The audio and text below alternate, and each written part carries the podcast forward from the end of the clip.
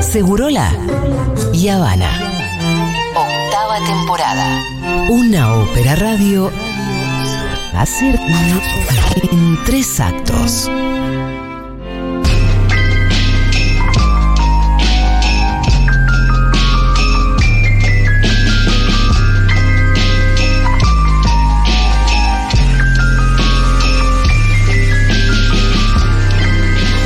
Esta musiquita es como que ya te pone, ¿viste? Cuando una serie te pone y la musiquita te recontrapone. Quiero que quiero entrar en coma hasta la próxima temporada. Tremendo. Bueno, eh, terminó Succession el otro día. Debe haber mucha gente del otro lado que la vio. Igual hay otra gente que la está viendo. No se preocupen, esto es una columna free de spoilers. Matu Rosso está en la mesa, Fito. Hola Rolo. Hola, Matu. Hola amigo, ¿cómo porque estás? Matu está al día también y bueno, podía, podía Me aportar a la columna. Eh, sí. Me propuse hacer esta columna sin spoilers. Sí. Y también es una invitación para ver Succession y una invitación para ver El Padrino, porque me parece que ambas historias tienen varias cosas en común, que eh, en este último capítulo creo que todavía aparecen más. Y por eso dije, ¿por qué no hacer una columna con los paralelismos o las cosas que tienen en común eh, El Padrino y Succession? Que no solamente son dos historias de familia y negocios, Sí. sino que, bueno, es el punto de partida para eh, muchas cosas más que se pueden comparar. Algunas similares, otras no tanto, pero me parece que está, está bueno compararlas porque esa comparación también puede ser enriquecedora, eh, sobre todo para ver Succession. Eh, y por supuesto que la idea tampoco es decir, bueno, eh, tratar de decir, bueno, este personaje es equivalente a este y este otro equivalente a este. Se puede hacer un poco de eso, pero no es la idea, sino que tiene que ver más con, con la temática o ciertas cuestiones. Pero bueno, hay bastante tela para cortar. Adelante, señor. Arranco. Bueno, por supuesto que las dos primeras figuras, los patriarcas, estoy hablando de Vito Corleone y Logan Roy, tienen eh, varias cosas en común. Primero son los dos inmigrantes, inmigrantes nacidos en la pobreza y que llegan a, eh, América eh, buscando eh, mayor bienestar. En el caso de eh, Vito Corleone, de la, de la pobreza de Sicilia, llega a principios de siglo, antes de la Primera Guerra. No es que es un eh, refugiado de la guerra, sino que llega, eh, creo que en 1901, a Ellis Island en Nueva York, Vito Corleone. Y eh, Logan Roy sí parte de una situación previa a, a la Segunda Guerra Mundial, de en Dundee, Escocia, eh, también en un clima de bastante pobreza, se va eh, no a Estados Unidos, sino que primero hace una parada en Canadá. Ahí se va a vivir a lo ¿Todo eso cuándo lo tío. cuentan? Eh, lo cuentan bastante en un capítulo en el que él le van a dar un premio y que tiene que viajar Ah, todos tenés a, razón. a Dundee, a Escocia. Sí. Y lo recuerdan con el hermano también, ¿no? El hermano de Logan. Exacto. Eh, creo que pasan por su, por su primera casa también. Eh, pero bueno, dos inmigrantes que hacen la América, ¿no? En la América que implica varias cosas, sobre todo la situación en Europa, de una Europa todavía muy feudal en el sentido de, eh, nada, de gente dedicada a la servidumbre, a servir a, un patrón, y en Estados, y Estados Unidos como el lugar donde puedes ser tu propio patrón, ¿no? En ese caso se da eh, también ese paralelismo. Y la relación con Estados Unidos es interesante. Por supuesto que ambos llegan y arman un imperio, ¿no? Un imperio familiar. eh, con todo lo que implica, ¿no? Esto de eh, cómo son estas demandas del negocio, si por algún momento pasan por encima de la familia o no, si hay traiciones dentro de la familia. Eh, por, por ejemplo, esto claramente hay una especie de decadencia en los códigos donde em, en El Padrino prácticamente ni se plantea eh, traicionar al patriarca, si es algo que en Succession está desde el minuto uno, ¿no? Sí. Eh, sí, sí, es la un, cuestión es un motor hermanos, importante, de hecho. Totalmente, por eso se llama Succession. Pero las dos son historias de, de sucesión. Eh, por supuesto que también hay una diferencia entre lo italiano y lo escocés, ¿no? Eh, y lo más moderno. En Succession hay mucho más cinismo, eh, ya no hay idealismo. El idealismo está muy viciado, es como, nada, de ratos parece parte de la comedia, ¿no? En El Padrino sí hay un idealismo de parte de Vito Corleone con esto de sacar a la, a la familia de los negocios oscuros y hacerla legítima, ¿no? Eh, esto en Succession, digo, la, figura. Primero que la figura de Logan Roy no lo tiene, y la figura de. Por supuesto que no es que se dediquen a, delinquir, pero los negocios familiares están bastante cuestionados respecto de las prácticas dentro de esos negocios. Y Kendall tiene esa, bueno, sabes cuánto su motor, eh, Kendall el hijo, eh, si su motor es realmente hacer un mundo mejor y una empresa mejor o eh, nada, hacer él una renovación y que y lo que lo que hoy lo que hoy está de moda es una cosa y si, si tiene que ir ahí, ir ahí para renovarse, viste que no sé, las la- las motivaciones de Kendall parece que lo que más lo motiva es una especie de resentimiento con su padre más que eh, la búsqueda de un mundo más justo. no sé qué opinan el- ahí. eh, mm, yo, le- yo creo que Kendall tiene motivaciones honestas. Honestas. Sí. ¿Quién es tu personaje favorito, Matú? Eh, claramente. Uy, qué difícil. Eh, Claramente, uy, qué difícil. No, es que mm, una co- Logan por encima de todos, ah, ¿sí? obviamente. Y Mira. después de los tres hijos, creo que es la pregunta: ¿cuál es tu favorito? Bueno, ¿cuál es tu Cuatro favorito? hijos, te estás olvidando de uno, Ay, pobre todo- Connor, todo el la mundo se lo olvida. Yo a Connor ni lo cuento. Ni lo cuento. No, pero es todo el chiste de Connor. Eh, no, y a Kendall, a Kendall. Me, me- me copa, es un poco la parábola del héroe, ¿no? Eh, como ir en Sí. contra de todo, eh, ir a cumplir eso. Pero como es complejo, viste que no y no es- lo logra, y no lo logra. No, no lo logra. Es complejo. En nuestro grupo de amigues hay gente que odia a Kendall. Ajá. Y yo no tengo ninguna duda que es mi favorito. A mí Sí. lo que pasa con Ninguna Kendall duda. es una cosa muy Pete Campbell de Mad Men. Es un tipo No, ¿cómo miserable, lo muy vas a poner despreciable, ahí? pero que, que en su miserabilidad te genera eh, mucha empatía. Bueno, sigo. Eh, los, tres, los dos, eh, eh, Logan Roy y Vito Corleone, tienen sus tres hijos y una hija. Sí. Por supuesto, Sí. tampoco uno podría decir, bueno, eh, Kendall es Michael, aunque un poco parecería Ni que la sí. hija es Giovanni ni en pedo. Por supuesto, digo, se parece más eh, Connor a, a Connie Corleone que, que Jovan, ¿no? Sí. Eh, Por la bueno, irrelevancia en la familia. exacto, porque, bueno, en, El Padrino es una cosa más patriarcal, pero la mujer ahí eh, en ese sentido no, no cuenta, ¿no? Es muy distinto el caso de, de Jim Roy. Tampoco podríamos decir que Sonny Corleone, que lo interpreta James Caan, que es el sacado, el impulsivo, se puede parecer a eh, Roman. A, Sí, a- Roman.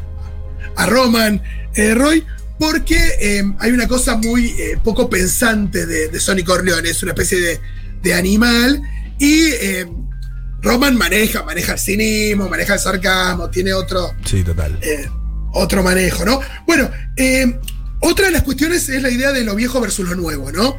Lo viejo encarnado en, en la generación de Vito Corleone, lo nuevo encarnado en otras cosas, en otra forma de hacer los negocios. Eh, el padrino empieza con una frase que es I believe in America, yo creo en América, que es lo que dice el sepulturero Bonacera cuando le hace ese pedido a Vito Corleone, donde dice, ¿no? Esto de eh, llegué, le doy una educación americana a mi hija, acá hice mi fortuna. Es más, creo que Bonacera se llama Américo y todo. Eh, Pero después hay una cosa donde eh, la- su hija se pone de novia con un norteamericano que no era italiano. Él nunca protestó y después este tipo la traicionó y la golpeó y qué sé yo, ¿no? Y él le pide justicia a Don Corleone.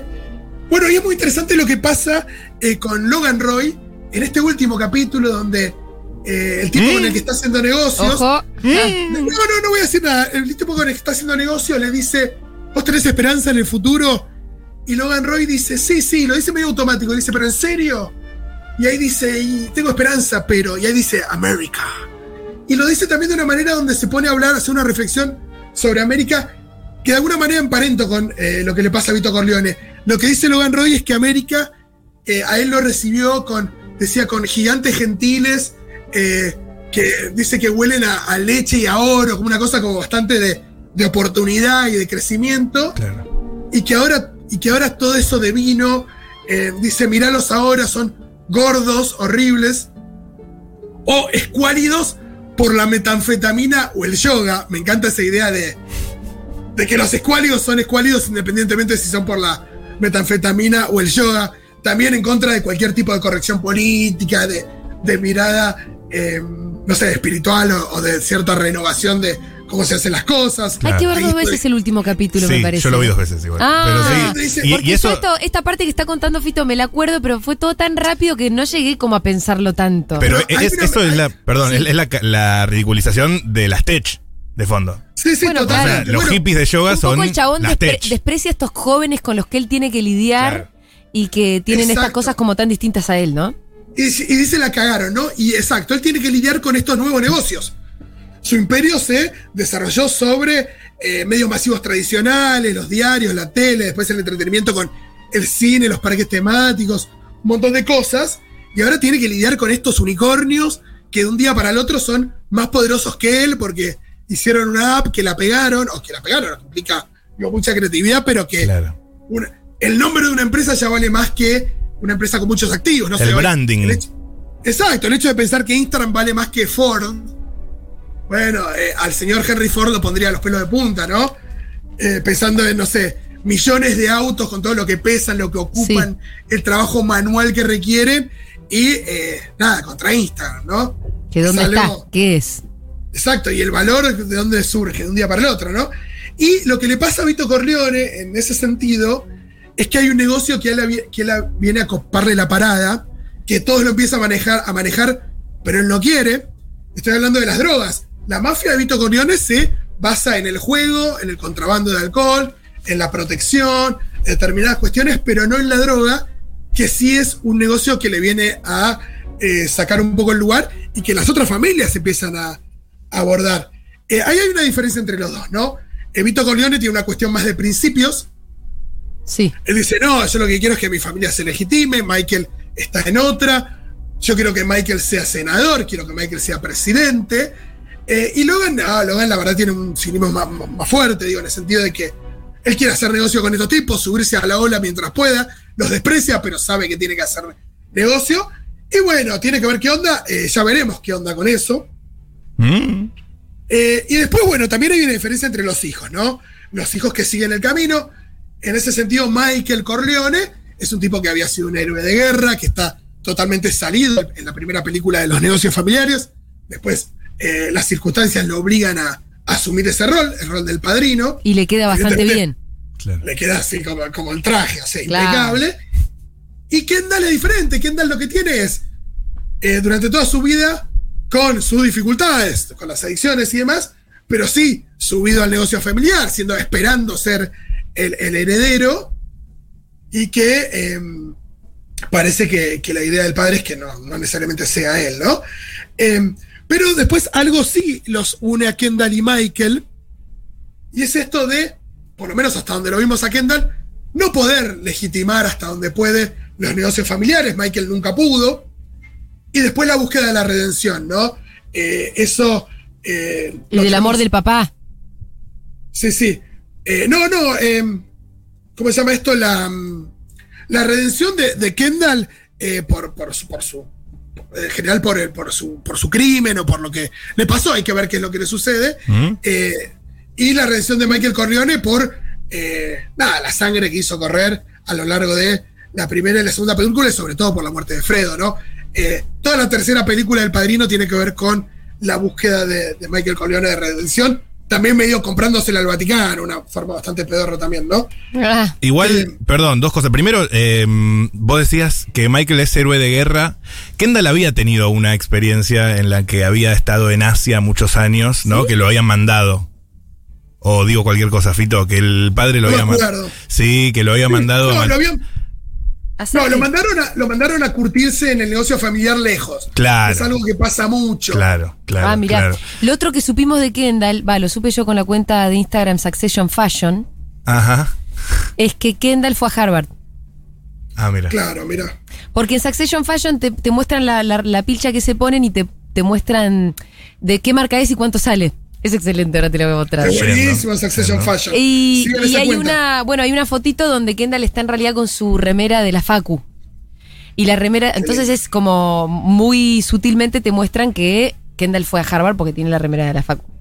Después, eh, sobre todo en este último capítulo, pero hay cuestiones que son más de forma, pero que también van muy de la mano. Pienso en estos casamientos con los negocios en paralelo, ¿no? Con, eh, digo, de un lado la celebración de casamiento y puertas adentro en una oficina. Está pasando otra cosa. laburando. Total. Eh, el padrino empieza con el casamiento de Connie Corleone, la hija del padrino, y eh, Vito que va recibiendo a los invitados que le piden favores, eh, que lo van a saludar por supuesto y le piden favores, y eso es lo que vemos también en la boda de la hija de, de Logan Roy, en el, en el En, casamiento en de- todos de los, eh, pero no solamente, te diría que en todos los capítulos donde el marco siempre es como un gran evento, detrás hay negocios sucediendo. Exacto, eso pasa también en, todos. el padrino, en ni hablar en, eh, en lo que. Y con el contraste que esto implica, ¿no? Iglesias, celebración eh, y demás, nunca mejor representado como en el padrino y la escena del bautismo, ¿no? De, del padrino literal, eh, siendo el padrino de su, de su sobrino, de Michael Corleone, Claro. pero también transformándose en el padrino de la mafia, eliminando a las cabezas de las cinco familias, ¿no? En ese plano, eh, digo, en, esa- en ese montaje paralelo que es de lo mejor que se ha visto en el cine. Bueno, eh, y también con muchas cuestiones de forma puntuales, ¿no? Eh, en, el- en Succession podemos ver a esos autos estacionados en la puerta del el casamiento con los eh, choferes esperando. Sí. Eh, lo vemos en El Padrino, lo vemos en Succession, esos niños jugando, eh, todos empilchaditos de blanco. Por supuesto que la imagen también eh, teñida por la cosa italiana en El Padrino, por el origen de los personajes, en este capítulo porque transcurre en Italia. Claro. Eh, sí, lo de la Toscana ya es como una referencia casi directa. Sí, y después eh, hay, esto ya por ahí es más fino, pero hay unos planos, ¿vieron cuando hay un plano donde eh, los jóvenes, sobre todo Roman, ve a Kerry, la asistente de Logan, hablando con Jerry, y todo esto lo ves eh, sin diálogo, como que ves que lo ven, eh, Logan, eh, perdón, eh, Roman lo- las ve hablando, baja una escalera, se acerca, hay toda una sucesión ahí de planos que, que narran mucho sin, sin, Sin, decir nada. Mm, y eso me recuerda a varios planos del padrino. al lo tengo que ver de vuelta, Matú. Sí, sí. El- Yo el estoy. Y por tercera vez. El asesinato. El intento de asesinato de Vito Corleone tiene algo de eso, de planos como que se suceden eh, las patitas caminando, la- las armas eh, y las. No, digo, las patas que, que aceleran el paso, eh, las armas, las naranjas al final.